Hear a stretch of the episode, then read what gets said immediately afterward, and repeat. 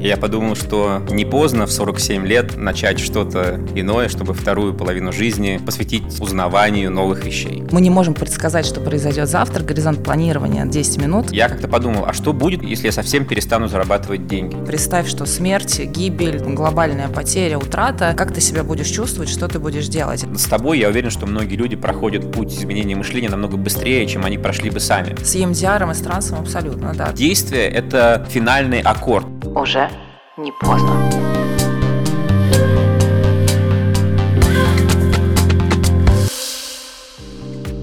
С вами у микрофона я, Вавильная Татьяна, психолог и нейрокоуч. С 2016 года я помогаю людям приобрести опору и веру в себя, найти точки роста, подсветить ресурсы и сильные стороны. Сегодня все в курсе про абьюз, предназначение, токсичных людей, детские травмы, но чтобы жизнь изменилась, нужны конкретные действия. Так что слушайте, наполняйтесь и действуйте. Шутка про горизонт планирования в 10 минут остается актуальной на повестке дня. Как быстро адаптироваться и находить в изменениях ресурс и новые возможности. У микрофона я буду не одна, поэтому представляю вам сегодняшнего гостя. Игорь Макаров. Последние 25 лет возглавлял маркетинг и продажи в таких компаниях, как Disney и новозеландская Фонтера. Также был замдиректора Иви и Авито. Сейчас ушел в предпринимательство и консалтинг. Поговорим мы о том, можно ли успешно поменять сферу деятельности, начать все с нуля и реализоваться там, где нравится в любом возрасте. А также о том, какое место на этом пути занимает накопленный опыт, на что опираться, как быстро адаптироваться и не побояться.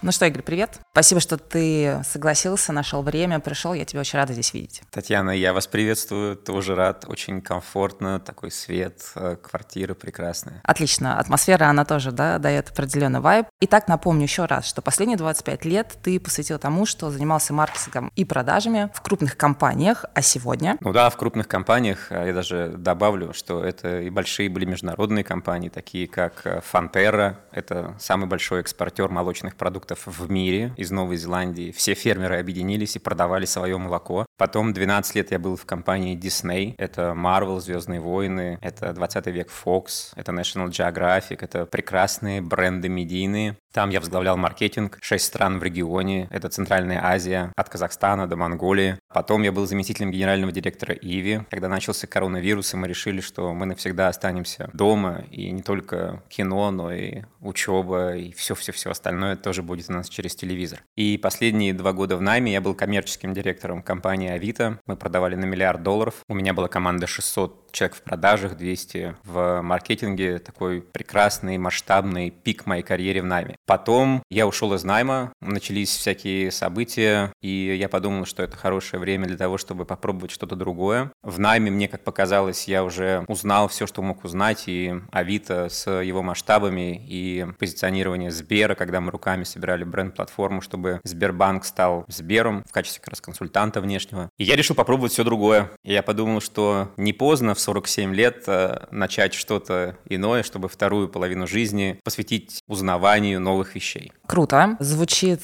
очень масштабно, звучит здорово, и все это связано с изменениями. И сегодня вопрос изменений, он повсеместный. Мы не можем предсказать, что произойдет завтра. Горизонт планирования, да, 10 минут, шутка такая. Как ты вообще воспринимаешь слово и понятие изменения? Какие ассоциации у тебя с ним возникают? Какие чувства поднимаются? Я, наверное, буду, может быть, нетипичен с точки зрения изменений. Я очень люблю изменения. Когда я работал в найме, если говорить про профессию, я старался никогда не оставаться в той же индустрии. Каждый раз, когда я менял работу, я менял индустрию. Из FMCG я ушел в медиа, из медиа я ушел в онлайн-сервисы, из онлайн-сервисов в маркетплейсы. И все это связано с желанием как раз изменений в широком смысле, про которые ты говоришь. Узнавать новое, впитывать, меняться самому. Потому что у меня такая большая есть идея, которую я редко вслух даже для себя озвучиваю. Моя, наверное, такая большая цель в жизни — это накопить максимальный опыт и понимание, как вообще все устроено. Поэтому если ты становишься хорош в чем-то одном и там остаешься, ты как будто становишься большой рыбой в маленьком пруду. И ты наслаждаешься своей значимостью, но фактически не растешь. Поэтому я всегда стараюсь себя вытаскивать из зоны комфорта и идти туда, где мне неизвестно, страшно, где я чего-то не понимаю. Сейчас, например, я много чему учусь. Но смотри, ты получаешься нетипичным представителем, потому что люди обычно боятся изменений. Ко мне на консультации часто приходят люди, и им очень страшно принять решение поменять отрасль, принять решение поменять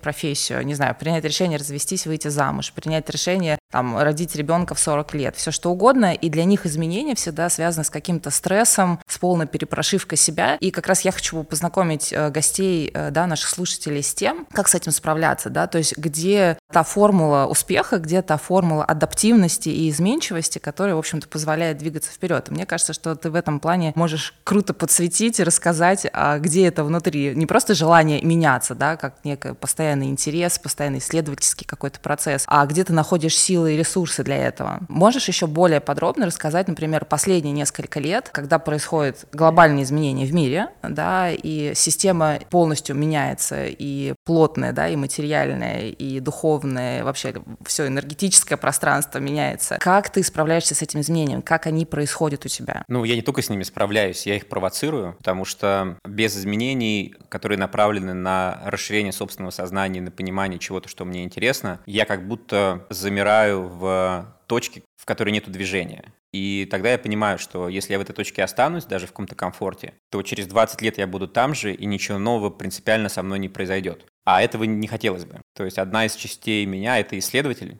и мне прям очень интересно понять, как на самом деле все устроено. Год назад, может быть, полтора, я попал к Сергею Артемьеву на курс перерождения. Там мы много говорили про страхи в том числе. И у нас даже был, была такая практика, когда мы ложились на пол, четыре человека закрывали тебя одеялом, мы так придавливали и говорили, ну вот как бы, если ты боишься, оставайся в таком состоянии. И в какой-то момент ты понимаешь, что страхи тебя настолько сковывают, что это уже такая грань между жизнью и не жизнью. То есть ты как будто ничего не делаешь, делаешь, но это не то, что не приносит никакого комфорта, это приносит большое неудовольствие. И в тот момент ты понимаешь, что страхи — это хорошо, потому что они ограждают тебя от чего-то, с чем ты можешь столкнуться и что тебе может не понравиться. Но дальше ты должен их правильно интерпретировать и понять, насколько много их должно быть в твоей жизни. Как и во всем, нужно соблюсти баланс, чтобы страхи помогали тебе не, не пропасть, не погибнуть, но и не ограждали тебя от движения вперед. Поэтому я для себя нашел вот этот баланс, и поскольку у меня есть цель не просто дожить жизнь, оставаясь в каком-то комфорте. А понять что-то новое, я просто дозирую вот э, страхи и смотрю на них как бы со стороны, понимая о чем они хотят меня предупредить. И тогда, понимая цену ошибки и цену движения вперед, я просто принимаю решение идти. Но я, как ты сказал, в этом смысле нетипичный человек. То есть у меня страхов как таковых нету. У меня есть страхи такие кардинальные. Это был, мол, следующий вопрос. Какими страхами ты сталкиваешься? Поэтому я с удовольствием послушаю. Все равно они где-то есть подспудно, да? Все равно ты ходил на эту практику, где тебе помогали спроецировать, да, или с каким-то образом представить, что есть это давление страхов. Но внутри же есть какие-то сомнения, наверняка. Нет, сомнения есть и страхи есть. Когда я говорю, что нету страхов, я имею в виду, что я готов пойти на какое-то мероприятие, ну, в широком смысле, если я понимаю, что я там не погибну, что я останусь физически там, здоровым и не покалечу себя, и то же самое там ментально, и это не произойдет там с моим ближайшим окружением. То есть это такое, это дает мне большую свободу движения. Если я думаю, там, потеряю я деньги или не потеряю, для меня это не страх. Здесь потеряю, там заработаю. Сейчас у меня три проекта, в которых я могу много заработать или там много потерять. Страхи, знаешь, есть какие-то стандартные вещи. Вот я где-то читал, что у мужчины тревожность возникает в том числе в связи там с финансовым положением, с положением безопасности для него и для его семьи. И эти страхи есть, э, ну, страхи или такие мысли есть постоянно. Особенно в нашем мире, когда, как ты сказала в начале, все настолько быстро меняется и становится настолько более опасным, чем было раньше, можно либо постоянно находиться в состоянии тревоги, и тогда это тебя со временем убивает. Либо ты можешь понять, что да, что-то может произойти, принять какие-то шаги для того, чтобы минимизировать риски, но не зависать вот в этой паузе. Знаешь, когда вот удав смотрит на обезьяну, это парализует ее, вот не хочется оставаться парализованной обезьяной, пока страх не подползет и не станет реальной угрозой и не сожрет тебя. То есть да, ты понимаешь, да, ты осознаешь, ты его проживаешь. Была такая тоже практика у меня, когда ты берешь самое страшное, что может с тобой произойти, и проживаешь это до конца. У меня семеро детей, и один из страхов это, ну, таких больших, или что там кто-то из детей погибнет, или какой-то можете взять другой страх. И вы говорите себе, вот это произошло, что дальше? Как вы идете дальше? Есть такая практика, типа гиперполизируй свой страх максимально, да, то есть вот прям вот вплоть до, представь, что смерть, гибель, глобальная потеря, утрата, как ты себя будешь чувствовать, что ты будешь делать. Это действительно а, в психологии, да, в терапии есть такая практика. И людям страшно даже подумать о том, что это может произойти, но если он себе позволяет это сделать, то эта степень страха, степень тревоги действительно снижается. И это действительно позволяет идти дальше, не просто циклиться на этом страхе и бояться даже туда посмотреть, а это позволяет тебе уменьшить степень этого страха, степень этой тревожности и продолжать двигаться, делать что-то. Это крутая штука, я ее очень люблю. Ну, я вот так прошел свои основные страхи. У меня еще был такой веселый страх, который не связан с... Ну, который существует, который скорее такая тревога, нежели чем страх. Когда я стал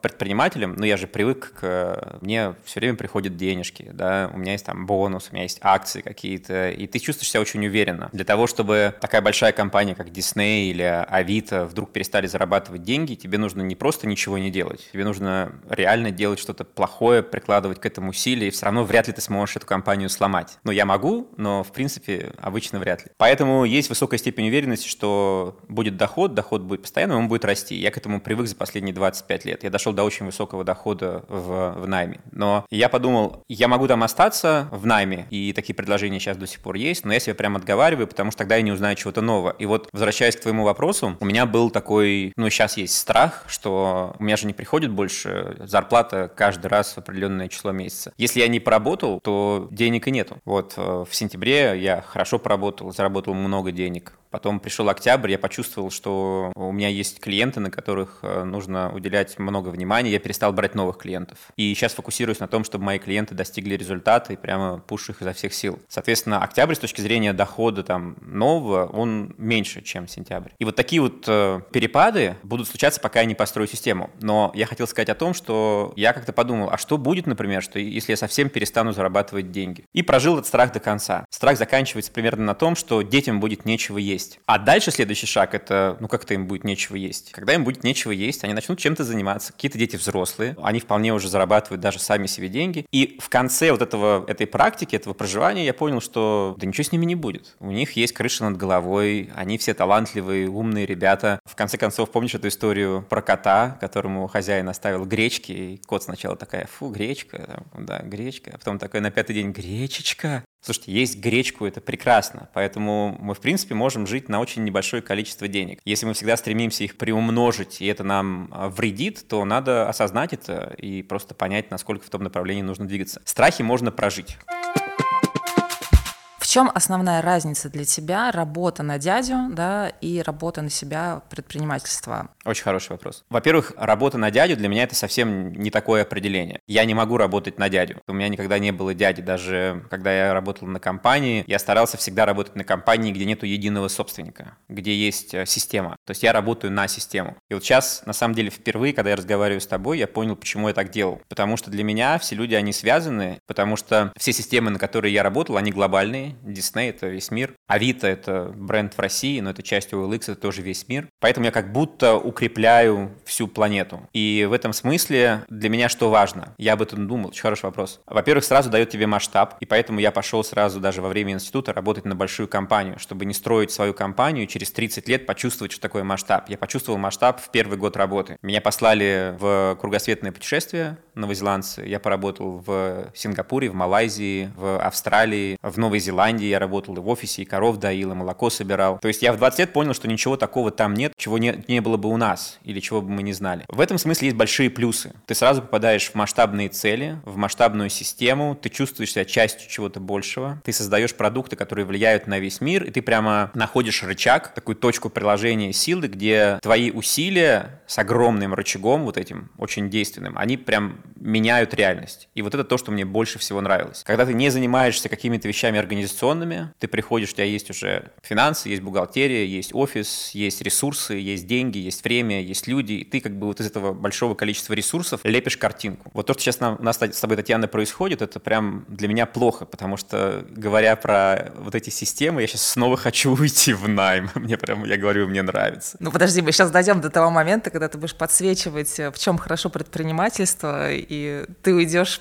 в то состояние, когда тебе будет нравиться. Ох, это предпринимательство, да. Другими словами, система — это то, что человек не может сделать многое один. Когда я являюсь частью большого организма, я могу сделать многое. Ты вроде бы говоришь о том, что система — это здорово, и она тебя очень вдохновляет, и тебе очень нравится работа в системе. Но есть и элемент, я тоже когда-то работала в системе глобальной, да, госкорпорации Росатом, это тоже гигантская система, но в какой-то момент времени ты чувствуешь себя маленьким винтиком, который вроде от тебя зависит работа, да, этой системы, но и в какой-то мере ты понимаешь, что без тебя они тоже справятся. Ну, без меня они плохо справятся, но как-то справиться, наверное. Смотри, я же был топ-менеджером, поэтому то, что ты говоришь, это абсолютно правильно, но чем выше ты в компанейской иерархии, тем больше ты можешь дать и тем больше ты можешь навредить. Поскольку там я начал бренд-менеджером у новозеландцев, но последние три года я был генеральным директором компании. Тогда с оборотом уже в 150 миллионов долларов а мы продавали там 70 миллионов пачек масла Анкор, то есть в, го- в год. Это 17 тысяч тонн примерно, там, не знаю, 10 танкеров таких огромных, представь себе. Когда ты генеральный директор, ты прям можешь э, видеть свой вклад. То есть ты уже не совсем винтик в системе, ты можешь повернуть этот корабль. И то, что происходило в Дисней, я тоже видел, что роль личности в истории, она на самом деле вечный философский вопрос, она грандиозна. И теперь вернись тогда к вопросу. 25 больше лет ты э, возглавлял такие крупные структуры, ты был в такой крупной системе. И сегодня в 47 лет ты полностью развернул свой корабль, да, и ты ушел в предпринимательство. Что для тебя, чем оно отличается глобально от той этой системы, в которой ты был раньше? Отчасти, почему я и пошел в предпринимательство, это несколько вещей. И опять же, когда я сейчас с тобой про это говорю, то многие вещи я так не артикулировал, особенно вслух. Во-первых, это что-то новое. Новое то, чего я не делал раньше. Ну, отчасти. То есть даже работая в Дисней, когда Дисней уже здесь реструктурировался, у меня было свободное время, я, например, занимался консалтингом. Меня пригласил Сбербанк, и я помогал ребятам собрать бренд-платформу, чтобы Сбербанк стал Сбером, чтобы из банка Сбер стал цифровой экосистемой. Были еще другие компании, сервисы в разных индустриях, которые просили меня помочь найти вот эту точку роста. Я потрачу на это буквально две минуты, чтобы было понятно. То есть многие компании, даже большие, достигают какого-то такого стеклянного потолка пока. И для того, чтобы расти дальше, нужно понять, а, а правильно ли у нас построен фундамент. Фундамент — это бренд. И ты смотришь на то, какие преимущества ты даешь людям, нужно ли им это, а, совмещаешь вид целевой аудитории или потребности со своими собственными задумками и немножко делаешь такую реинвентаризацию своей сути, предназначения, преимуществ, ценностей характера и заново рождаешься. А, это так, также важно для стартапов. То есть, если у тебя нет понимания там, твоих преимуществ, ты не знаешь, что коммуницировать, это все в итоге влияет очень сильно на успешность компании. И на долго, долголетие, и на масштаб, и на, на деньги, и на все, на все. Вот, поэтому такими проектами я занимался в свободное от работы время. И это был такой, такая прививка, наверное, предпринимательства, потому что там уже не было системы. Там я это делал сам, я собирал команду, брал большие иностранные агентства, Интербренд, Лендер, и как бы, поскольку человек бизнесовый, я не человек из рекламы, я все откручиваю назад от результата, который должен быть у компании, то я прошел вот этот путь э, ведения проектов сам. Это к тому, что у меня не было такого, что черное, потом сразу белое. Решение уйти в предпринимательство, оно как будто сложилось из э, факторов э, внешних, про которые я говорил, это там, дестабилизация в регионе, в мире, выход из найма, это продажа Авито, это ну, вот это все как будто говорило, Игорь, попробуй что-то другое. И дальше есть вещи, которые предпринимательство должно было мне помочь подсветить в себе. Например, во мне очень много женской энергии, да, мягкой энергии. Вот какой-то человек, э, то ли экстрасенс, то ли астролог, посчитал, что у меня 30% мужской энергии и 70% женской. Что это значит в бизнесе? Это значит, что я вижу большие цели, я понимаю стратегию, я понимаю нестандартные способы достижения цели, я могу собрать ту картинку, которую не может собрать другой, но я прямо не могу каждый день э, делать какую-то мелкую моторику, вести расписание, прямо прямо жить такой, знаешь, конкретной, мелкой жесткой. Мужская энергия это там дисциплина, воля, четко, ну вот. цели, там, не знаю, действительно расписание. Вот, вот угу. скажи мне, да, что такое, я это чувствую, у меня где-то записано. Ну, эта вот дисциплина, например, для меня, она, э, дисциплина определяется только наличием цели. То есть я не могу вести, ну, как бы следовать дисциплине ради дисциплины. Если подъем в 6 утра, я не понимаю для чего, я не буду вставать, вот вы меня не поднимете. Но если я знаю, что нам нужно сделать вот эти вот вещи для того, чтобы достичь цели, они могут быть э, там вне расписания. Это может быть рано утром или поздно вечером вечером. Но вот эта цель, она создает этот процесс. Поэтому предпринимательство, несомненно, требует баланса большего. Больше работы над собой. Больше работы над собой в том, что чего мне не хватает. Поэтому я остаюсь в потоке там и с Дашкиевым, и с Осиповым, и с Артемьевым, и со всеми вот этими прекрасными ребятами, которые, ну, держат поле, ведут поток, да, и я вот эту твердую мужскую энергию получаю из потока. Но на самом деле это тоже сейчас очень востребовано, и я знаю, что многие люди подсасываются к этим потокам, к этим, не знаю, марафонам, ретритам, которые ведут тот же Дашкиев, понимаешь, либо какие-то клубы, бизнес-молодость, еще что-то, да, которых сегодня достаточно на рынке. И это не пустое слово. Люди, находясь в этом потоке, они наполняются ресурсом и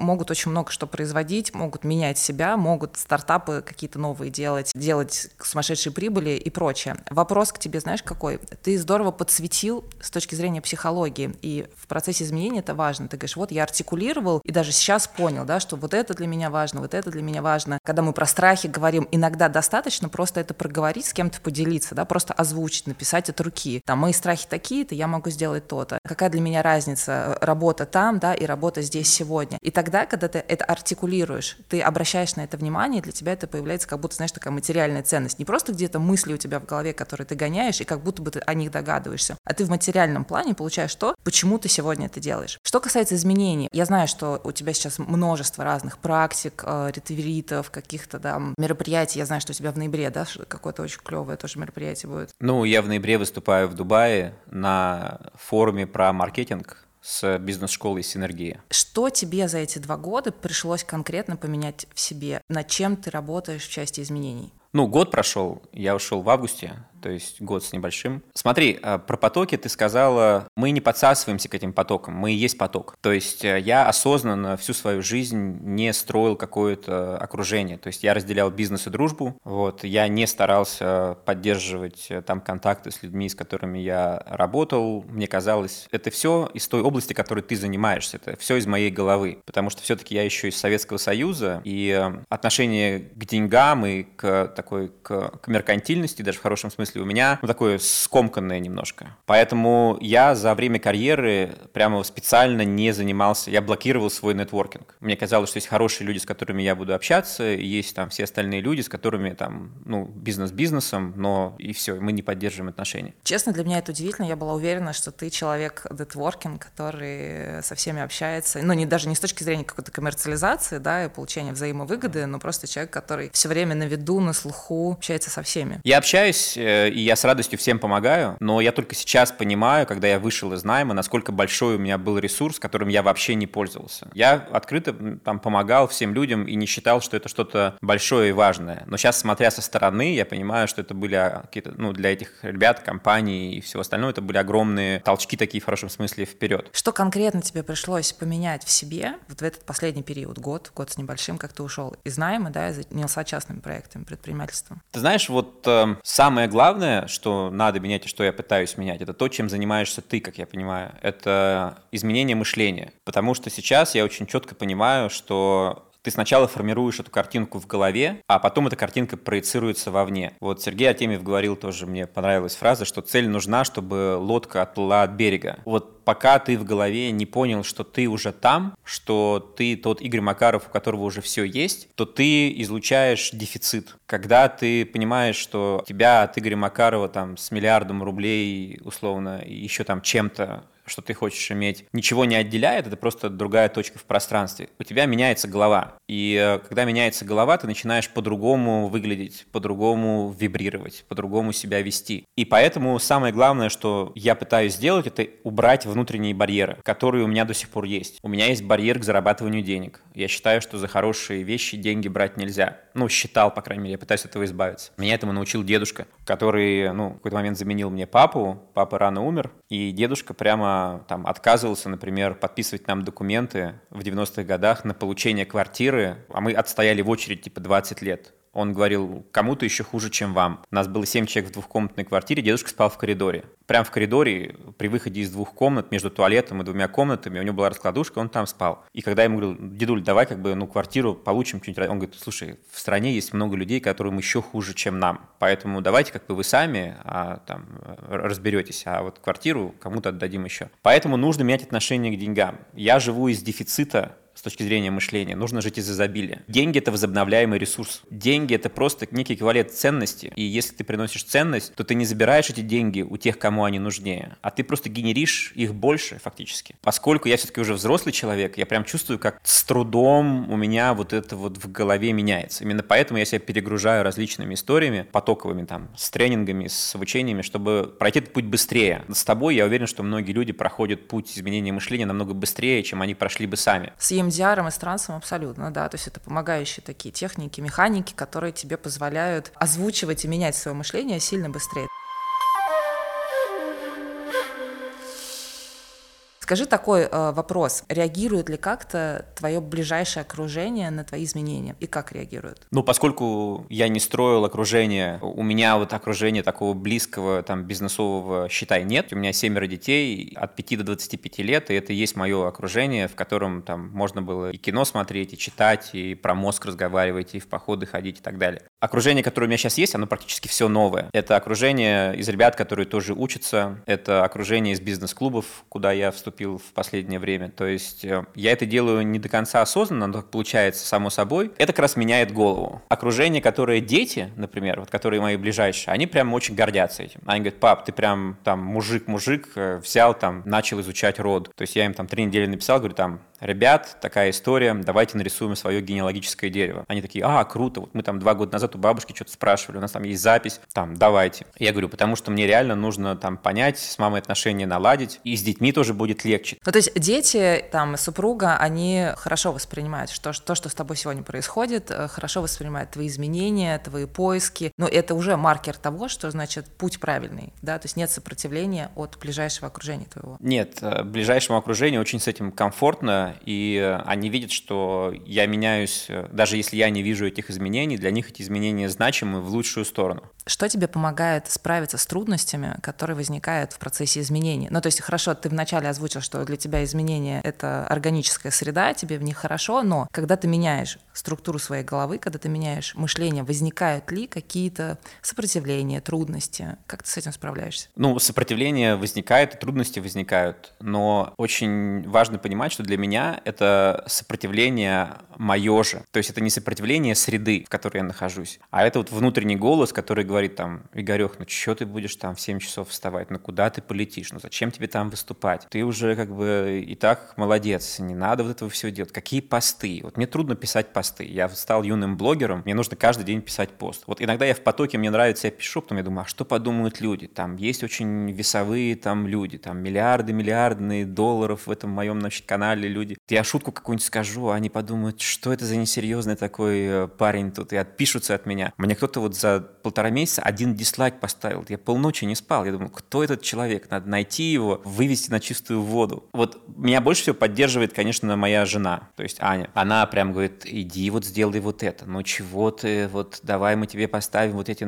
Наверное, половине тех изменений, которые происходят, я прям реально обязан ей. Она меня вытащила в эти в обучение. И потом, то есть она меня как будто выпихнула в горную реку, и дальше я поплыл. Только я, значит, к берегу пристаю, говорю, слушай, ну там вода холодная, там вот эти вот все камни, давай-ка я полежу, погреюсь. Она меня сразу раз бабах обратно в эту реку. И в хорошем смысле, то есть э, я прямо, ну, без нее я бы не был сейчас там, где, где я есть, э, ну, совсем. Наверное, да. Я сам внутри себя, и вот поддержка. Другая что бы сказала? Слушай, Игорек, ну, дети будут голодать, иди зарабатывай деньги. Ну, такую я встречал в своей жизни у даже наших друзей или родственников. Не важно, что тебе не будет нравиться, не важно, что там это будет не то, что ты хочешь. Как бы нам же нужно, вот смотри. Это тоже проекция страхов близких, то есть проекция жены, которая считает, что там ей недостаточно денег, и она ее навязывает своему супругу. Да, вот у меня такого никогда не происходит. Ну, то есть не то, что не происходит, близко не происходит. То есть я даже могу так сказать, слушай, а там, вот если мы сегодня не поработаем, чем мы будем есть завтра? Потому что я не, не коплю деньги в прок. То есть часть моего вот этого психотипа, она говорит о том, что все, что ты заработал, сразу вкладывай куда-то там в детей, еще куда-то. А мы теряли свои инвестиции два или три раза в жизни. Мама там откладывала по 10 рублей в месяц, потом все это обесценилось. Вместо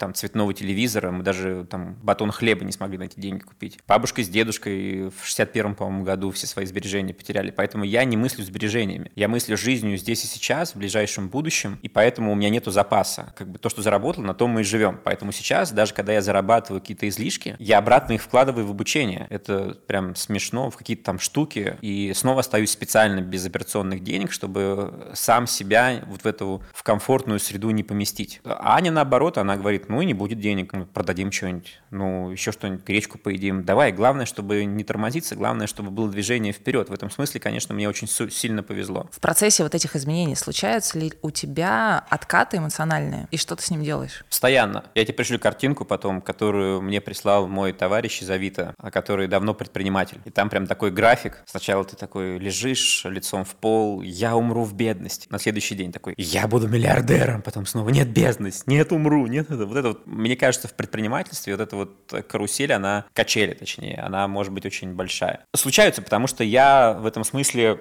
из-за большого количества женской энергии и недостатка мужской энергии, я сомневаюсь. Я, если постоянно нет подтверждения, что это работает, э, я могу разочароваться в какой-то идее. То есть у меня нет такого, знаешь, внутреннего стержня, который говорит, вот 10 лет будешь делать, как знаешь, все истории больших предпринимателей. И я на последние деньги купил самолет для DHL, и уже все думал, что это не сработает, и здесь выстрелил. Я видел такие истории, потому что у меня бизнес-то это вынужденная история. То есть я бизнес как бизнес не люблю. Для меня это бизнес-составляющая, это просто некие там деньги, это маркер ценности или пользы, которую ты приносишь, или успеха, если ты ставишь какие-то себе цели. Но вот, вот сам вот этот «я хочу построить бизнес», у меня такого нету. Я хочу общаться с интересными людьми, я хочу им приносить пользу. Я знаю, что я могу принести им пользу, исходя из тех знаний и практик, которые у меня есть. Я могу их бизнес сделать легче, сделать его намного более прибыльным. Но для меня самоудовлетворение в том, что я кому-то помог, людям, которые мне нравятся. Я не работаю с людьми, которые мне не нравятся. Это вот та свобода, которую я сейчас имею. Ну, это твой выбор, опять же. Ну, а в чем тогда твоя э, цель предпринимательства, да, как бизнес-единицы какой-то? Для меня цель очень простая. Я хочу иметь вот в консалтинге, для меня это lifestyle job. Я хочу работать с людьми. Вот у меня была раньше огромная международная компания. Я хочу работать с людьми из разных стран, с интересными людьми, которые делают интересные и правильные вещи. И я хочу им помогать достигать успеха успеха вот в этих правильных и интересных вещах. То есть я даже когда в нами был, я не работал никогда и не собирался на, условно, сигареты, алкоголь и все остальное. И Дисней перестал показывать какие-то сцены курения в своих фильмах, и это было очень... Это часть предназначения, то есть как бы ты даже для большой компании должен ответить на вопрос, а зачем я существую. И дальше деньги — это как некий побочный эффект, э, как некий маркер того, что ты идешь в правильном направлении, потому что если то, что ты делаешь, людям не нужно, я убираю все токсичные бизнесы, которые где-то можно зарабатывать деньги, не принося пользу, принося вред, то это для тебя должен быть маркер. У меня в чем проблема? У меня этот маркер сбит. То есть я его смотрю на него со стороны. Я умею зарабатывать большие деньги компаниям, я не умею зарабатывать деньги для себя, потому что этот блок, про который я тебе говорил в голове, если я делаю хорошую вещь, да, я должен как бы помочь, и деньги, зарплата придет сама собой где-то еще. Вот это нужно менять, несомненно. Ты знаешь, это очень, опять же, частая история, когда ты из найма уходишь в какое-то свое предпринимательство. Я тебе могу сказать, даже на своем примере. В госкорпорации я умела и знала, как растить эту прибыль, как эта прибыль зависит от моей деятельности, это были большие деньги. А когда я сегодня работаю на себя, да, я работаю над тем же вопросом, что и ты, как получать эти деньги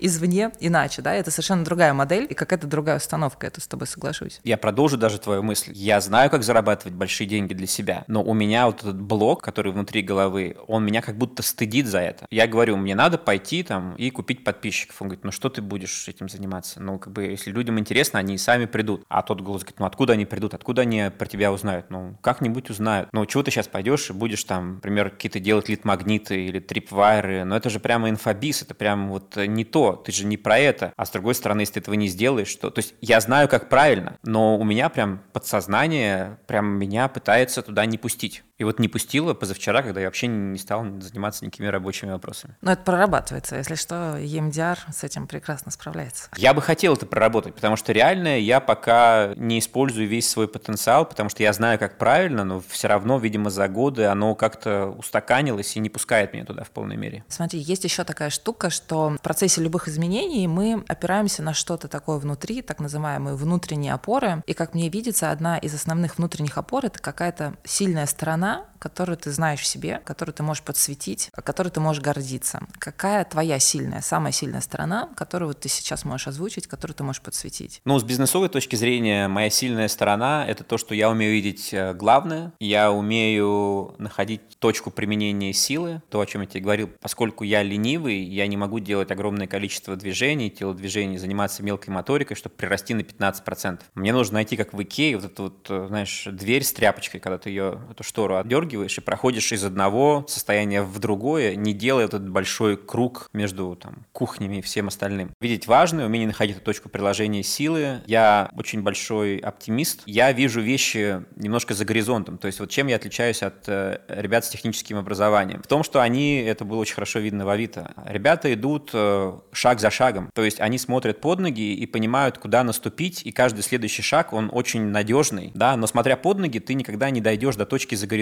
которая существует. То есть я отстраиваю свои шаги от той цели, которую не видно сейчас. То есть она как бы за горизонтом, такая большая цель. И потом отстраиваю весь путь, исходя из той цели, куда я хочу прийти, а не так, что я смотрю под ноги, наступая там, где сухо, и куда приду, плюс-минус туда и приду, может быть, через сто лет. Я верю в успех, я в этом смысле очень э, энергичный, оптимистичный, то есть во мне много драйва. Я верю в, в силы свои и команды вокруг себя, то есть я не ставлю себе лишних ограничений. Я знаю, что если мы решим куда-то прийти, мы придем. А почему у меня такая уверенность? Потому что я это уже делал. Мы как бы становились лидерами во всех компаниях, где я работал. Я знаю, куда прийти. Я знаю, что не делают другие, что их ограничивают от, вот, э, от того, чтобы стать номером один. И зачастую это вещи, связанные с пониманием себя, с пониманием целевой аудитории, с выстраиванием бренда и просто с выстраиванием этой связи между тобой как бизнесом да, и твоим брендом и людьми, которые тебя хотят покупать. Авито так стал э, сайтом объявлений номер один в мире. Слушай, так интересно получается, что ко мне люди приходят да, с психологическими проблемами, и решение психологических проблем зависит от того, когда ты начинаешь понимать внутри себя, а кто ты, что ты и зачем ты. По факту в брендинге да, ты отвечаешь как будто бы на очень похожие вопросы. Кто ты, что ты и зачем ты с точки бизнеса. Пока ты этого не понял, ты что-то мямлишь, и твое вот это люди еще и не понимают. То есть в моей практике, если вы берете инвестиции, там, условно, 100 рублей, очень часто очень большие компании теряют до 80% своих инвестиций, говоря не то, не тем, не так. То же самое, что и с внутренним состоянием, по факту. Ну, конечно, вот я приду к тебе, и, например, я захочу, чтобы ты вышла за меня замуж, и буду тебе говорить, а ты знаешь, мой прадедушка делал обувь, а ты будешь слушать меня и говорить, и что в этом для меня? Вот ты будешь искать подсознательно подтверждение своих потребностей. Потребности классифицируются. Есть потребности по Тони Робинсу, вот Миша Дашкиев тоже рассказывал. Есть потребности какие-то более классические, но они все равно они понятные. И ты должен сказать людям, во-первых, то, что они ждут от тебя. Ты должен правильно это сказать, не перепутать свои ценности как бренда, исходя из того, что, чего ты ценишь. Например, я ценю честность, но и буду я тебе говорить, я честный. А ты будешь говорить, ну и что твоя честность значит для меня? И очень часто половина компаний свои ценности внутренние вытаскивают в коммуникацию, и это не работает. Ну да, если у меня другие ценности, абсолютно другая картинка в голове, конечно. Да. А ты видишь свою картинку через пять лет? Как ты себя видишь? Много раз я задавал себе такой вопрос, и на этих на тренингах, на mastermind ах э, рисовал себе. Ну, я эту картинку для себя вижу, но мне кажется, она может меняться. То есть, когда вот меня спрашивали с точки зрения там бизнесовой, где я себя вижу через пять лет, я представлял себе небоскреб в Сингапуре, такой, знаешь, вечер, 7 часов вечера, такое солнце уже спадает, уже не так жарко, какая-то такая smart casual одежда, много красивых людей с бокалами шампанского, и такой фуршет, э, играет тихая музыка, ты смотришь, видишь, как садится солнце, там, может быть, даже в море, все так спокойно, уверенно, чинно, много хороших, э, добрых, красивых людей, и вот, э, вот это все основано на том, что уже все есть, остальное. С точки зрения того, что есть, мне кажется, что я еще пару лет назад закрыл все свои вопросы материальные. То есть я рос, помнишь, тебе говорил, у меня была маленькая квартира, много людей, нас семь человек жило в двухкомнатной квартире. И у меня была картинка тогда моего идеального будущего, это что я в большом доме, на берегу воды, там большой камин, зима, дети играют на полу теплым в настолку, детей много. Там еще собака была, но я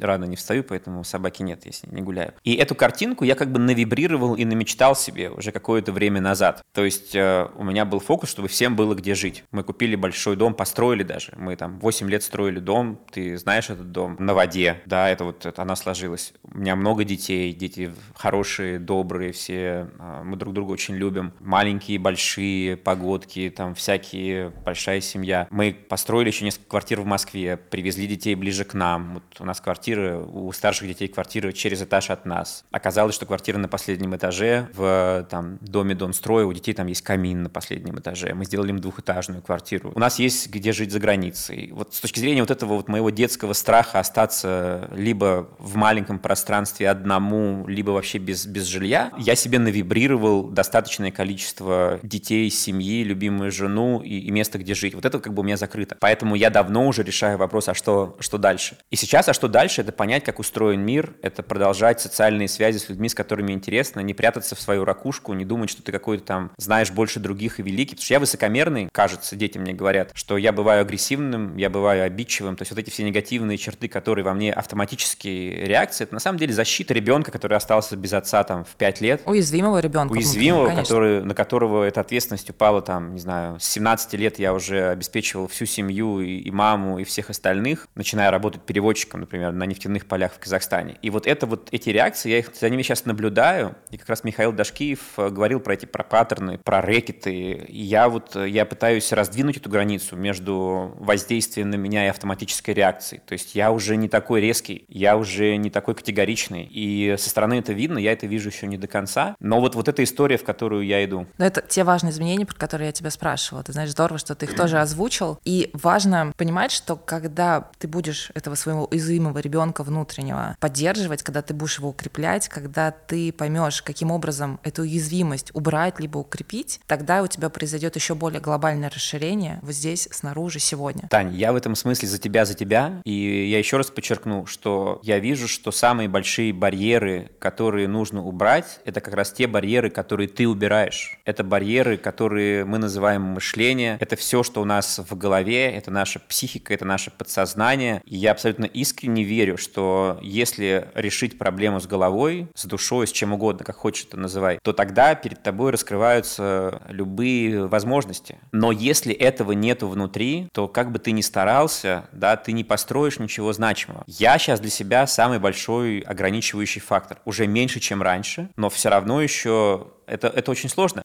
Вот у меня однажды болела спина. Я думал, как бы сделать так, чтобы она не болела, если про аналогию с головой. Я пошел к мануальному терапевту, и он, ну, растянул мне там мышцы, все, я вышел от него как новый. То есть два часа я шел, я вообще не чувствовал никакого напряжения в пояснице. На следующее утро я проснулся, спина снова болит. То есть мои мышцы, которые привыкли к тому, как они жили там условно 35 лет, за ночь они мое тело обратно собрали в ту конфигурацию, которая им комфортнее. И опять сделали так, что позвоночки защемляются и спине больно. То есть вот эти вот вещи, они не решаются единовременным физическим вмешательством. То есть ты должен как будто их прожить. Это как будто должна быть какая-то история, чтобы не было рецидива. С головой то же самое. То есть я постоянно возвращаюсь к своим привычным реакциям. Но сейчас я уже делаю паузу, да, потом я, может быть, совсем от них отойду. И вот когда я решу эти все проблемы внутри себя, раскрою все те барьеры, которые я сам себе наставил или там наставила моя жизнь, то я себя почувствую внутри другим человеком,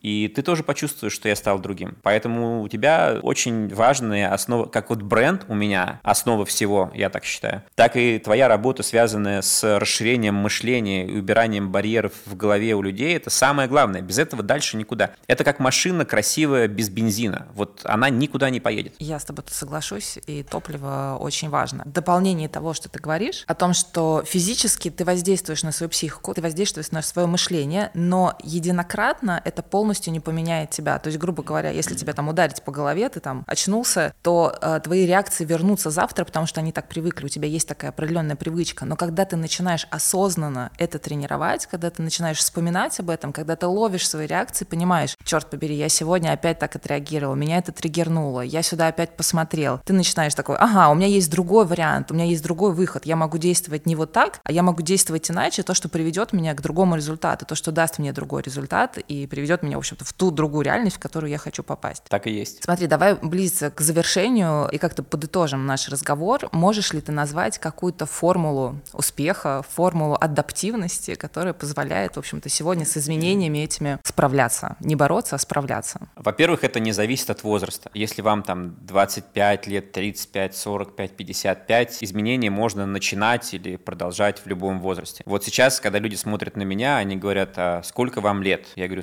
48. 99% ну, говорят, блин, либо вы очень хорошо сохранились, либо как так, либо у там 30-летних нету столько силы и энергии. Физический возраст зависит от твоего внутреннего состояния. Если твоя система правильная, прочищенная, она будет жить дольше, и будет твое тело тоже дольше, дольше держать. А следующее, самое главное, это ты должен быть готов открыться. Нужно убрать э, вот эти описательные конструкции своего эго и мозга, который говорит, нам и так с тобой было хорошо, зачем меняться, посмотри, как нам комфортно вдвоем. Вот это вот, вспомните картинку, помните, в «Властелине колец» такой э, сидел король, э, в который в голову ему вселился вот такой внутренний голос, он вообще был не похож на себя. Надо верить, что изменения возможны, и надо понимать, что мы являемся самым большим и драйвером, и барьером наших изменений. Если мы будем не верить, если мы будем сопротивляться, если мы будем говорить, что это невозможно, что так не бывает, ну, твой мозг это услышит и скажет, ну, если ты не хочешь, хозяин, ну, я и не буду меняться. Поэтому допустите, что даже если вы не понимаете, как это работает, просто сделайте это. Я сам так не всегда делаю, но вот это самая такая лучшая формула адаптивности. Идите к астрологу, идите вот в школу Павла Андреева. Там э, ребята сделали суперкомпьютер. Они по звездам могут тебе дать другую картину мира. Идите к бизнес-тренерам, идите к психологам, идите к Татьяне. У меня есть целая карта проработок, которую я получил, вот, в частности, от Михаила Дашкиева, где там есть 40 точек, с которых вы можете попробовать на себя взглянуть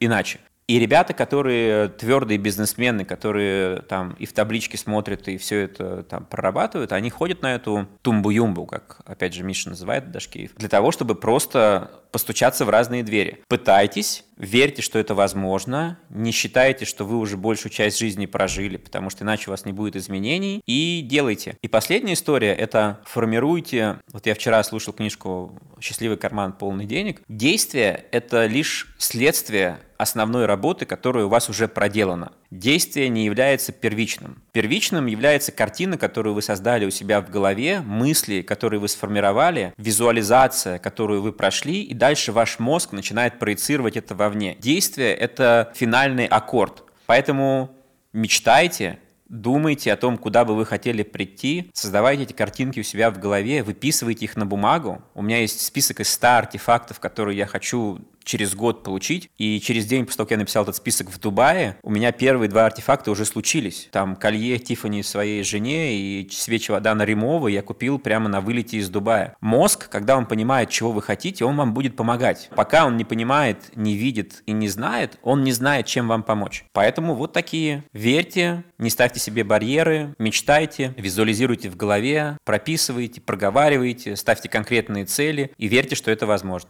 Супер. Я еще, знаешь, дополню твою формулу одной картинкой. У меня, опять-таки, есть практика, клиенты ее часто делают, когда они там в трансовом состоянии. Я прошу их визуализировать перед собой множество дверей, которые перед ними есть. Перед нами есть множество вариантов, которые мы можем использовать. Я прошу открыть эти двери, любую, которую они хотят. И возникает страх и ступор, а какую из дверей открыть. И мне хочется, чтобы вот в завершении нашей с тобой беседы, как некое пожелание слушателям было просто берите и открывайте эти двери. Этих дверей превеликое множество, как ты говоришь, про то, точек, которых ты можешь начать исследовать, менять, там, идти к каким-то разным специалистам и прочее. Ровно так же это миллион дверей, которые вы можете открыть. Вы можете открыть все по очереди, рандомно, там, не знаю, в разное время. Но самое главное — открывать их и делать этот шаг вперед на, на пути к изменениям там, в большое светлое будущее. Все так, прямо как в корпорации монстров, помнишь? Вот эти двери. Да-да-да, кстати, точно. Ну что ж, я тебя благодарю, я благодарю тебя за время, я благодарю тебя за такое вдохновение, за такой драйв, за такую энергию и за твою молодость за, несмотря на твой возраст, почему, про который ты не хочешь говорить. так что я тебя благодарю и обнимаю. Спасибо тебе большое, Татьяна, что пригласила. У меня сегодня первый подкаст. У тебя какой? А, это дебют. Дебют, да. У меня тоже дебют, да. А, поэтому у нас сегодня с тобой что-то случилось в первый раз, и это, это прекрасно. И это тоже новые открытые двери, я считаю, новые возможности, которые мы с тобой будем максимально использовать. Так точно. С вами микрофона была я, Татьяна Вавильна, в подкасте «Уже не поздно». Подписывайтесь на всех площадках и слушайте новый выпуск каждый вторник. Пусть этот подкаст станет для вас той самой отправной точкой, ведь уже не поздно поверить в себя и раскрыть свой потенциал. Уже не поздно.